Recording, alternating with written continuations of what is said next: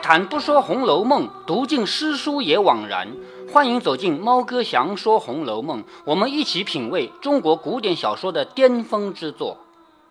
好，前面我们看到啊，张友是这个很有水平的医生啊，跑来给秦可卿搭搭脉，然后到外面去。好，开始说了啊，说你这个脉息啊，左寸成数，左边的寸知道哪个位置了吧？知道。左边的寸成数，左边的关呢成符。右边的寸呢细而无力，就右手的寸啊细而无力；右边的关呢虚而无神。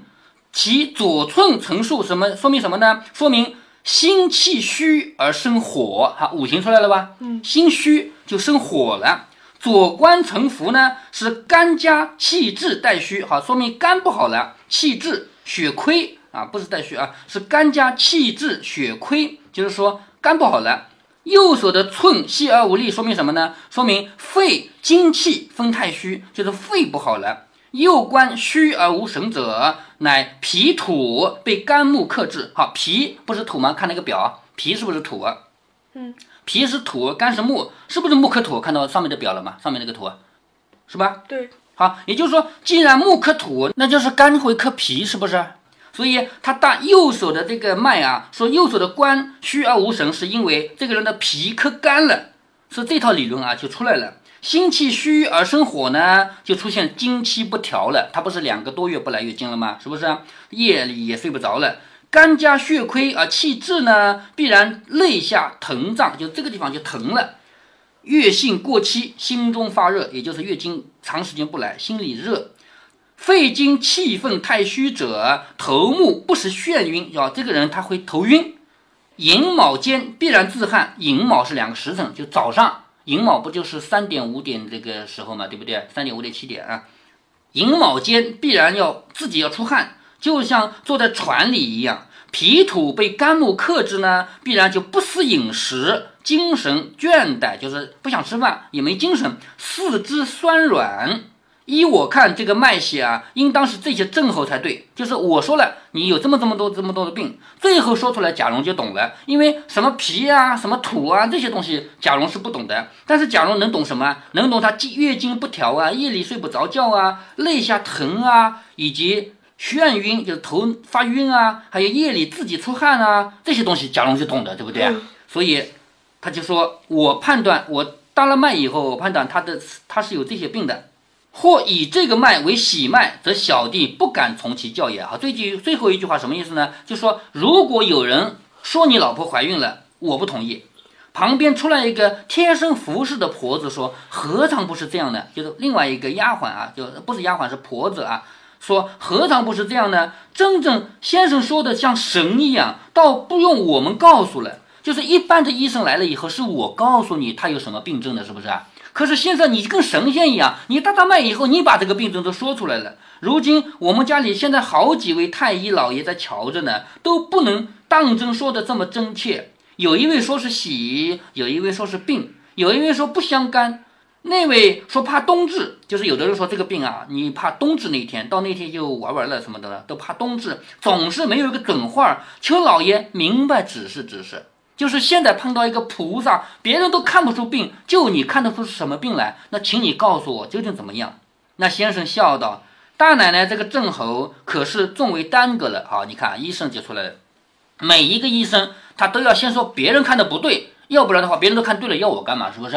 好，大奶奶这个大奶奶指的是秦可卿啊，秦可卿病到这个样子，是被那几个医生给耽误了。”要是在初次行经的日期就用药来治的话，不至于耽搁到今天这个样子，而且现在已经痊愈了。就是如果说早点在他当初月经失调的时候就给他用药治起来的话，不会到今天这个地步，而且这个时候都已经好了。如今既然是把病给耽误到这个地步了，也是应有此灾。哈，古人相信人的因果关系嘛，就说他命中该有这个灾难。依我看来，这病有三分治得。好，如果把命运分成十份的话，那么有三分能治得，就是十分之三的机会是能治的。如果吃了我的药，夜里能睡得着觉的话，就又添了两分了。就是我的药给你吃了以后，如果夜里能睡着，那就有五分治得了。依我看，这个麦西大奶奶是个心境高强、聪明不过的人。聪明太过了，则不如意的事儿就常有。好，这个说到人的性格啊，人的性格会影响他的病理。这个人太聪明，聪明以后呢，就会发现很多事情是不如自己的意的。如果有不如意的事儿呢，则思虑太过，就是很多事情不如意，那你想的就太多了，是不是啊？此病是忧虑伤脾肝木忒旺了，就是忧虑伤了脾以后，脾不是土吗？是不是啊？伤了脾以后，那个肝木就太旺了，因为木克土的，是不是啊？经血，所以不能按时而治。好，这个月经不调啊，给他找了这样一个理由。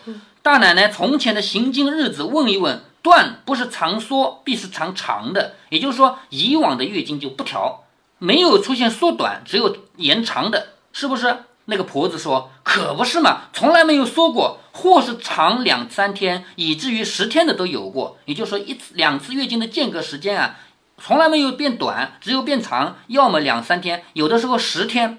那先生听了说：妙啊，这就是病源了，就是我找到他的病根源了。从前若能够以养心调经之药服之，何至于此？就是如果早点吃我给的药的话，怎么会到这个地步？如今明显出一个水亏木旺的症候来，就是他的水不足，木太旺，出现这么一个症，说用用药看。于是他写了个方子给贾蓉，这个方子是什么呢？上面写人参两钱，白术两钱，云苓两钱，熟地四钱，龟参两钱。但是这个龟参啊，要用酒洗了吃，就是药归药，来了还要不同的做法。这个龟参是用酒洗的，白芍两钱是炒的。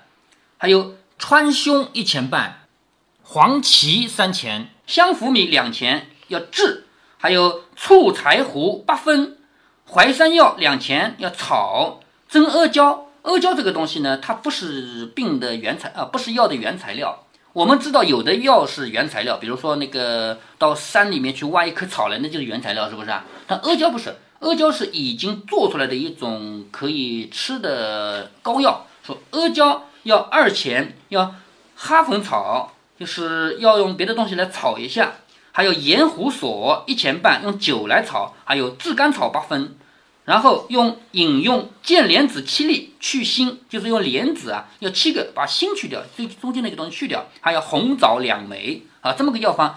这个药方究竟莲子啊，这这为什么都是很很常见的？药有有的药确实很常见呀，咱们现在随手能拿到的这些东西，但是这个你拿来不能当药吃，药还有药的做法的，知道吧？贾蓉看了说高明的很，还要请教先生，这个病与性命有妨无妨？就贾蓉得问一声，这个病究竟要不要命？是不是？如果说不要命的话，无非就是给他点时间，让他慢慢好起来嘛，是吗？先生笑着说。大爷，你是最高明的人。人病到这个地步，不是一朝一夕的症候，吃了这个药也要看医缘了。好，这个是两面话。也就是说，以前我们听说个故事，说三个人去考试，问一个算命的，我们能不能考中，伸一个手指头，对不对？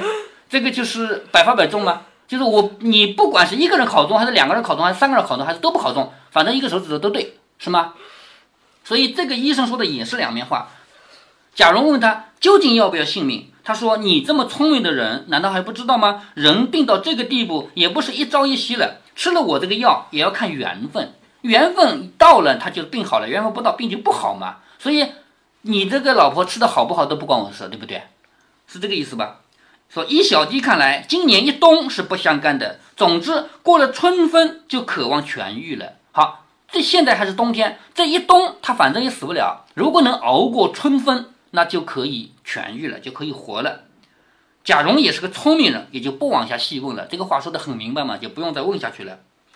于是贾蓉送了先生去了，方将这个药方子还有脉案都给贾珍看，说的话也都回了贾珍和尤氏，也就是刚才医生说的话都跟贾珍还有尤氏说了。尤氏向贾珍说：“从来大夫不像他说的这么痛快，想必用的药也不错。”就是以前也请过别的医生，对不对？别的医生没说的这么痛快过。那么这个医生说的，看来他的药也不错。贾珍说，人家原就不是混饭吃的酒罐行医的人，就是他不是真正出来做医生的人，他不是冯子英的老师嘛，对不对？他是顺便懂点医理，他并不是以看病为业。那这种人的话，要么不会，要会就是很内行的人嘛。是他站在他们的角度啊。咱们现在不这么认为，咱们现在要专业的才好吧？是不是？那个时候他不这么认为，说这个医生肯定是好的，他不是混吃酒惯行医的人。因为冯子英跟我们好好不容易求了他来，既然有这个人，媳妇儿的病啊，或者就能好了。他那个方子上有人参，那用前日买的那一斤好的吧，就是咱们家买过的人参也有上等和下等的，对不对？既然他要么就把那个最好的给他，也就是说他还是比较疼这个儿媳妇嘛，要给他最好的药。贾蓉听完了，放出来叫打药的人去煎给秦氏吃，不知秦氏服了此药，病势如何？下回分解。好，第十回比较短，到这就结束了。那再回顾一下回目。我们再回复一下回目啊。第十回的前半个，我们刚才就说过了，是金寡妇贪利全受辱，是吧？嗯。后面是张太医论病系穷源，这个姓张的医生叫张有事，大大脉以后看出了他的病的根源，叫论病系穷源。穷这个字知道了吧？就走到尽头的意思，对吧？一直走到这个病的源头嘛，所以叫论病系穷源嘛。下面我们进入第十一回，第十一回叫庆寿辰，宁府排家宴。庆寿辰很好理解，就是过生日了。在前面我们看到，因为贾珍刚回来，他就说他是到外面去道观里见他老爸，就是贾静的，是不是啊？后天是贾静的生日，对不对？而且贾静还说了，你不要来闹我了，你如果要磕头，你今天就磕了头，后天别来了，是不是啊？就是这个人的生日。那虽然他不回来，但是家里还是排了两天的喜宴，你知道的吧？是不是？连排两天的宴，就是庆寿辰，宁府排家宴，安排家里的宴会。好，下面一半见西凤，贾瑞起迎新。前面我跟你说过，贾瑞马上就要死了，他是死在王熙凤的手里的，是被王熙凤整死的。那么也就是在这个时候，在宁国府他们排家宴的时候，他们家过生日吃饭的时候，贾瑞看到了王熙凤。你别忘了，贾瑞和王熙凤他们地位很不一样。贾瑞是什么人？是贾代儒的孙子。贾代儒在他们家学里面当老师，对不对？当老师，他说明什么？说明他不当官。当官的人哪会去当老师，对不对？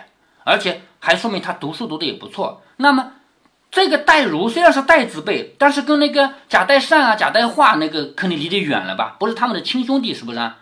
这样的关系，所以这个贾瑞呢，既然是贾代儒的孙子，那一定离他们家像贾宝玉啊这样的人啊，这个距离是远。虽然大家都是玉字边，都是同一个辈分，但是距离是比较远的。在这样的角度，所以这个人平常是没有机会见到王熙凤的。你能理解这个吗？嗯。好，那这一回他见到王熙凤了，原因是什么？原因是王熙凤到宁国府来吃饭，他们不是有生日宴会吗？有生日宴会，他要来吃饭，结果贾瑞也来参加生日宴会，也吃饭，在这样的机会上见着了。那贾瑞这个人从来没有见过王熙凤，一眼看去，原来王熙凤这么美呀，他就喜欢上了。喜欢上以后，可是王熙凤不喜欢他呀，是不是？他就要去招惹王熙凤，招惹谁不好？招惹王熙凤，最后就导致王熙凤发狠心，你敢对我这样无礼！我整死你！好，最后贾瑞在后面一回就死在王熙凤的手里。那这一回呢，暂时就说他怎么样去招惹王熙凤的故事。好，我们开始读啊。话说后面一天是贾敬的寿辰，你别忘了前面说过后日是贾敬的寿辰，对不对？但是明日不就是那个张有事来看病吗？说明看病以后的明日不就是贾敬的寿辰了吗？贾珍先将上等可吃的东西、稀奇一些的果品装了十六个大捧盒，让贾蓉带着家下的人给贾静送去。好，前面说过，贾静说你不许再来了，你来我跟你没完，你要磕头，今天就磕了头走，是不是？所以到那天，贾珍自己不敢去，就让贾蓉去。贾蓉去肯定是没关系的，为什么呢？咱们知道古代的父子关系啊，前面读第九回你就知道了。贾宝玉去给老爸行礼说。我要去上学了，他老爸什么态度啊？你还上学的，你还是去玩吧，是不是啊？老爸和儿子就是这样的关系，对不对啊？但是我告诉你，隔代不是的，爷爷和孙子之间不是这样的，每两代人之间都像仇人一样，就就像贾珍呃贾政啊，就像贾政和贾宝玉这样，你还去上什么学啊？你就去玩吧，你仔细占脏了我的地，靠脏了我的门。老爸和儿子都这样的，但是爷爷和孙子之间从来就是和和气气，从来不打不骂的。说你要理清这个观点。所以现在贾珍不敢去给他老爸拜寿，但是贾蓉可以去，知道吗？咱们现在也没有这种了，咱们咱们现在除非是小孩还小，老爸还打他两下。你说像我这么大，我回老家去，你爷爷会打我吗？当然不会，是不是啊？嗯，但是古代不是的，古代的话，老爸只要老爸还活着，就可以管儿子，贾静不是？当道士去了吗？啊，什么？贾静，贾静对呀、当道士去了呀，那怎么还有他的事？就是他的生日嘛，贾静的生日嘛，你还没理不清？是说，嗯出家之后就跟，呃，来吃，呃，就像没有家人那样吗？对，出家以后就像没有家人，所以贾静是不理会这个儿子的，他也不理会你们家里，你们家里随你们闹去，别来跟我烦。但是你要知道，站在贾珍的角度多为难啊！那个是我爸爸，我怎么能不认他？我怎么当他不存在？是不是啊？你要从这个角度理解。所以贾珍是实在是去也不是，不去也不是。你让他去吧，老爸说过不许我去，我去了他要跟我麻烦，是不是？所以不去又不好，就让孙子去。所以他把那些好吃的东西装了十六个大捧盒，让贾蓉带着家下的人给贾静送去，向贾蓉说：“你留神看太爷喜欢不喜欢，你就行了礼来。就是你送过去的东西，你不能光往那一放啊，你要看看太爷喜欢不喜欢，你就行了礼来。你说我父亲遵太爷的话不敢来，在家里领着何家都朝上行了礼了。也就是说，他让贾蓉去说。”贾蓉，你告诉你的爷爷，你爸爸不敢来，不是叫他不敢，叫他不要来的，是不是啊？说你去告诉你爷爷，你爸爸不敢来，但是没来归没来，率领了家里的所有人朝着上边行礼了，因为不在面前，只能朝上面行礼了，是不是？说贾蓉听罢，就率领家人去了。这里渐渐的就有人来了，你看他们家摆两天的宴席，有人要来吃的嘛，是不是？先是贾琏、贾强到来，好，贾琏是玉字辈的，贾强是草字辈的，就是前面打架里面煽风点火的那个人啊。贾强来了，先看了各处的座位，并问有什么玩意儿没有。从这个看起来呢，贾琏和贾强他们现在来的不是来吃饭的，因为也没到吃饭时间，他们来看看各处的座位，其实是要做安排，因为有客人来，总得要招呼客人嘛，他们是来帮忙的。于是。看完了各处的座位以后，就问有什么玩意儿没有？这是男孩子都喜欢玩嘛，是不是？就问问有什么好玩的没有？家人回答说：“我们爷原计算的请太爷今天回家来，所以没敢预备玩意儿。什么意思呢？就是最初啊是去请贾静回来的，虽然贾静是没回来，但是最初是打算请他的嘛，所以家里没有预备的可以玩的东西。前日听见太爷不来了，现叫奴才找了一桩小戏班儿。对了，当时玩什么的？这里指的就是唱戏啊，什么东西吧？说前日听太爷又不来了，所以叫奴才们找了一班小戏班来演一档子打十番的。打十番是一种戏，都在园子的戏台上预备着呢。然后邢夫人、王夫人、凤姐儿、宝玉都来了。好，宝玉永远是跟女眷一起来的，因为他小孩嘛，而且他是一直跟着贾母在一起生活的嘛。邢夫人、王夫人和凤姐来的时候呢，宝玉也来了。贾珍还有尤氏就接了进去，就把他们接到里边去。尤氏的母亲到了这里，哈，你看啊，又一个人出场了。尤氏这个人姓尤，对不对？他的母亲就是他娘家的妈妈来了。尤氏的母亲已经先到了这里面，大家见过，彼此让了座。贾珍、尤氏两个人亲自递了茶，应说：“老太太原是老祖宗，我们父亲又是侄儿，这样的日子原不敢请他老人家。”好，这里你看那个辈分关系啊。贾静过生日，贾静你再大，你比贾母要小一辈，对不对？嗯。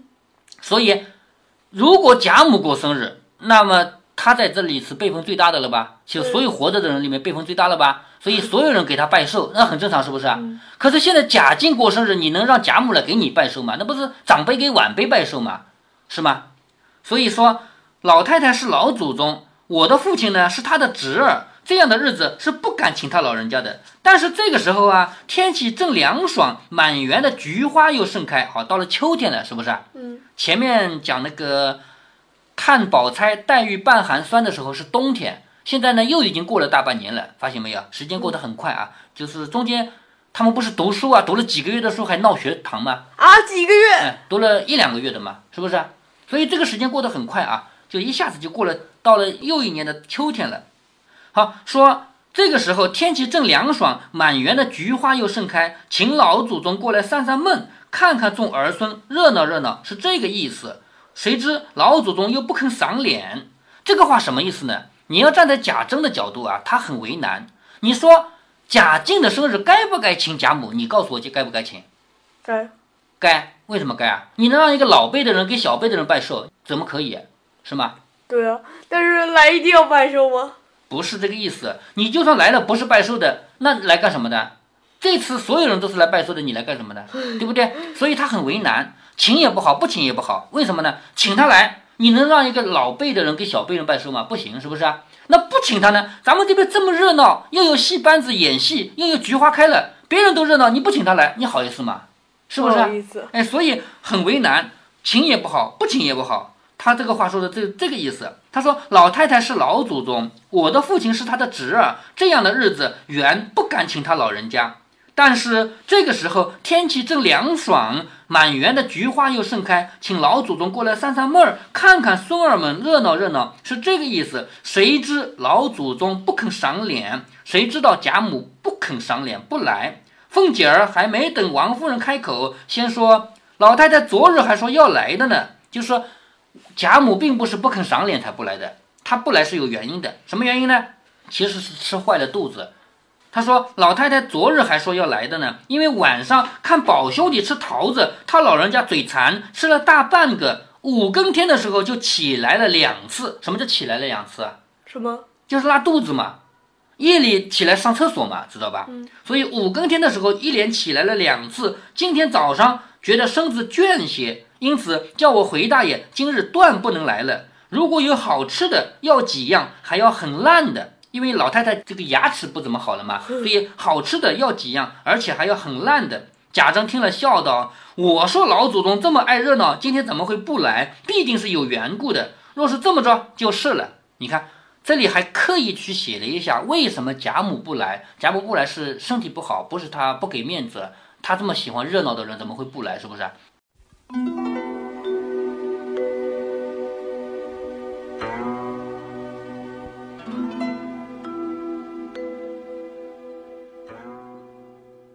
在上一集中，猫哥虽然对阴阳五行做了好多解释与点评，但是张有事的病还没有看完。这一集，张有事继续看病，详详细细地说出了他的道道，这就是论病系穷源。有好多人对我这样激烈的反对中医不能理解，还有人提出，猫哥，你既然要否认一切，那么你怎么也要说几句，你认为要怎样做吧？正好张有事提到的医理里面就有猫哥我可以入手的内容。张有诗说，秦可卿的左手、右手的寸关尺有以下特点啊：成数、成浮、细而无力、虚而无神。这是个好的说法，但这又不是一个可操作的说法。同一个人的脉，让不同的人来搭，究竟算成数还是成浮呢？究竟算有力还是无力呢？算无神还是有神呢？咱们拿自来水龙头为例吧，打开水龙头，水力很足或者水力很小，咱们都知道。但是介于两者之间的状态，那算是水量足呢，还是不足呢？这个你要不拿出数据来，不拿出测量的方法来，是无法度量和交流的。很多人对现代医学的仪器很抵制，甚至于有人编了个段子啊，说现代的医生都是饭桶，只要把仪器关了，你们什么也不会看，而我们只用十根手指把世上所有的病都治好了。拜托，这么短短的三四句话，里面包含的错误都不止三四个，好不好？咱们就不一一反驳了，因为这个专辑的最后有更详细的内容。猫哥只说一点：现代医学的仪器至少有一个作用，就是建立了统一的标准。所以你在 A 院做的检查，到了 B 院是认可的；你在上海做的检查，到了北京也是认可的。这是医学走向科学的一大创举，好不好？怎么着也不应该去赞同古代那一种连从医者之间都不能互相交流的模糊概念吧？猫哥在本专辑的结尾给传统的医学下了一个应该怎样走出来的方子，其中就提到要建立标准，让每一个医生之间相互可以交流。所以这一集里咱们就不再展开了。如果您觉得猫哥的读书分享有益有趣，欢迎您点击订阅，这样您将在第一时间收到猫哥的更新提醒。